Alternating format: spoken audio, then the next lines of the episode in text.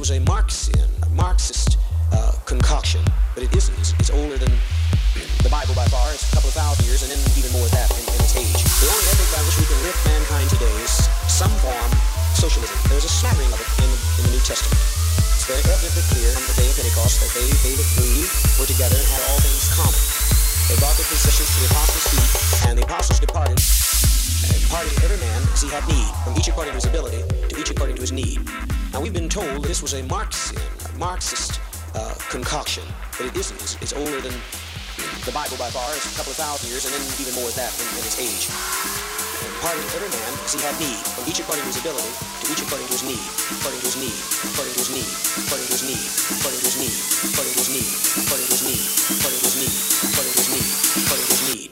Now we've been told that this was a